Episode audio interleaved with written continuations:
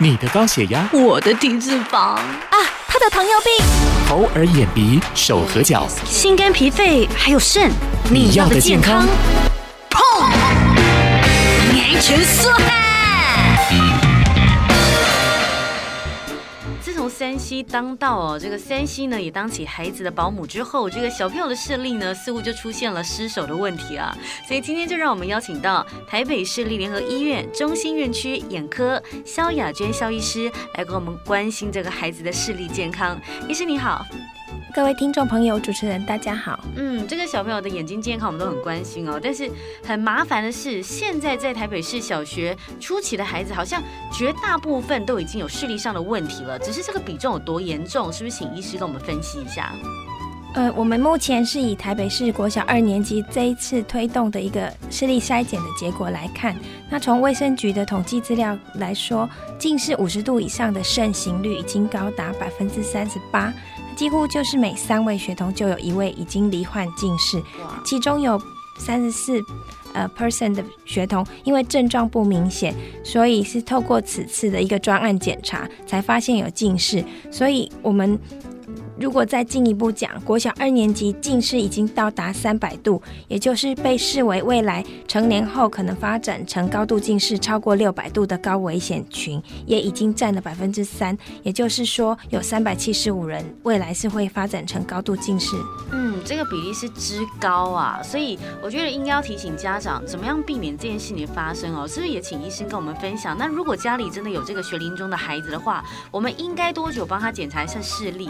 那如如果说他的爸妈都是近视近视族的话，是不是小朋友也是近视的危险族群？危险的这个族群哦，那近视它是会有遗传的状况吗？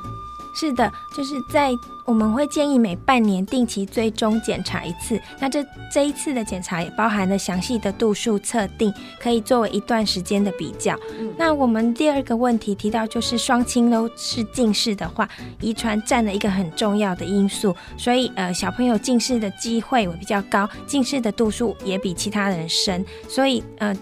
会遗传，呃，但但是同时在近视的环境因素也占了一大部分。嗯，但是另外一个还有部分是家长也关心的，那假性近视呢？就是假性近视，它真的会弄假成真吗？或者它什么样的原因造成的？我们有没有办法避免它？我们先定义一下假性近视。假性近视是指可以被散瞳剂点用以后去除的一个近视度数，通常是儿童的睫状肌过度收缩。引起的。那单纯的验光常常会测出一些假性近视的情况，所以就像这一次发放的一个护眼手册里面有提到，我们在检查的时候点用散瞳剂，可以使肌肉短暂的麻痹，去除眼球自主调节的干扰，就可以测出准确的度数，避免被不正确的近视误导。那这些是很确实是会因为。没有治疗而弄假成真，变成没有妥善治疗就会转变成真性的近视。嗯，所以这些部分我觉得都是父母应该要多一点心力来守护的哦。它其实还是有可能可以避免的。那我想不管如何，我们都要祝福这个孩子拥有健康的眼睛，请爸爸妈妈多一些心力吧，多一些这个呃关心在孩子的身上。所以今天谢谢我们的联合医院中心院区的肖雅娟肖医师来节目当中和我们分享，谢谢医师，谢谢主持人。好，然后接下来是第二段。好，Best Radio 好事联播网，我是特派员婷君。你是四眼田鸡吗？千万不要让孩子步上你的后尘啊！真是很麻烦。就是根据调查哦，台北市小二的学童当中呢，竟然有三分之一的比例已经有视力的问题了，甚至有百分之三，其中有百分之三的近视达到了三百度以上。所以今天我们就邀请到了台北市立联合医院中心院区眼科萧雅娟萧医师来跟我们聊聊。怎么扭转情势啊？让孩子有健康的视力。医师好，主持人，各位听众朋友，大家好。嗯，很麻烦的是小孩子近视了，但是我们都还是期待他是可以矫正回来的哦。所以，请教医师，呃，如果真的孩子被确诊为他是近视的话，我们应该可以进行哪一些矫正的工作？那如果说他真的也罹患了高度近视，未来会并发哪一些症状吗？如果孩子孩子被确诊为近视的时候，我们第一步就是大家熟知的视力保健。那视力保健包含就是减少近距离长时间的用眼。那第二个呢，就是说治疗的部分，我们提到像是散瞳剂的点用。那散瞳剂使用的时候，因为会瞳孔放大，所以合并一个佩戴太阳眼镜，或者是呃有一些矫正用的隐形眼镜，那这些都是一个矫正的工作。那如果罹患了高度近视的时候，其实不是大家所想象未来用近视雷射可以去除的。高度近视罹患会有一些严重眼疾的机会大大的增加，像是合并早发性的白内障，也容易发生青光眼、视网膜病变等导致视力丧失的一些疾病，所以家长不得不重视这个问题。嗯，其实很多的朋友啊，就有一个不好的观念，就是依赖那个手术哈，近视手术。但是请教医师，如果真的已经执行过这个近视手术哦，去改善所谓的视力的问题，现在很多的朋友把眼镜摘下来，就是因为开了刀。但是是不是代表我以后就真的比较不容易罹患近视？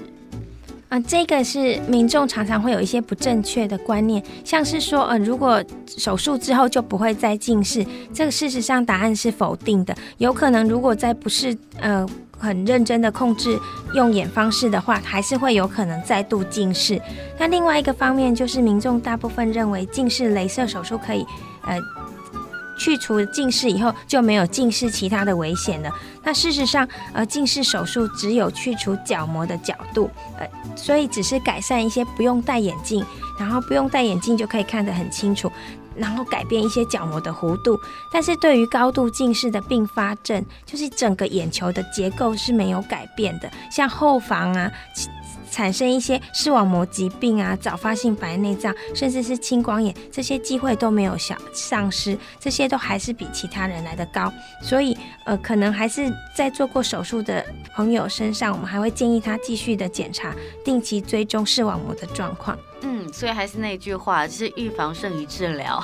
呃，不要让这个孩子这个戴上眼镜啦，就是以后的状况就不会发生了。所以医生最后是不是也可以提供给一些呃这个孩子，就是我们怎么预防小朋友近视的一些方式？是，那我就提到简单的四点，跟大家。回顾一下近视防治的一些保养的方式。第一个呢，就是老生常谈的，避免近距离长时间的用眼。那在小学生身上，最好是三零一零的一个活动，用眼三十分钟，休息十分钟。那第二个就是减少三 C 产品，像是电脑、手机、平板等电子用品的长时间使用。第三个呢，就是在假日的时候多做一些户外活动，对。儿童来讲，像是骑脚踏车、放风筝、踢足球这一种，就是都会有研究指出，每周如果可以大于至少四十小十四个小时的户外活动，都可以有助这些近视的度数增加。那最后提到就是饮食的均衡、生活作息正常、睡眠充足，都会让我们这些保健的情况比较好。那我们。在这次的分析中也发现，如果每天多使用两小时以上的电子产品，那儿童的近视几率就可能高出百分之三十八左右。所以也请家长能多了解这方面。嗯，所以为了远离近视，我觉得最最简单的一句话就是带着孩子一起健康生活，对不对？对。今天非常的谢谢我们联合医院的肖雅娟肖医师来跟我们分享，谢谢医师，谢谢主持人。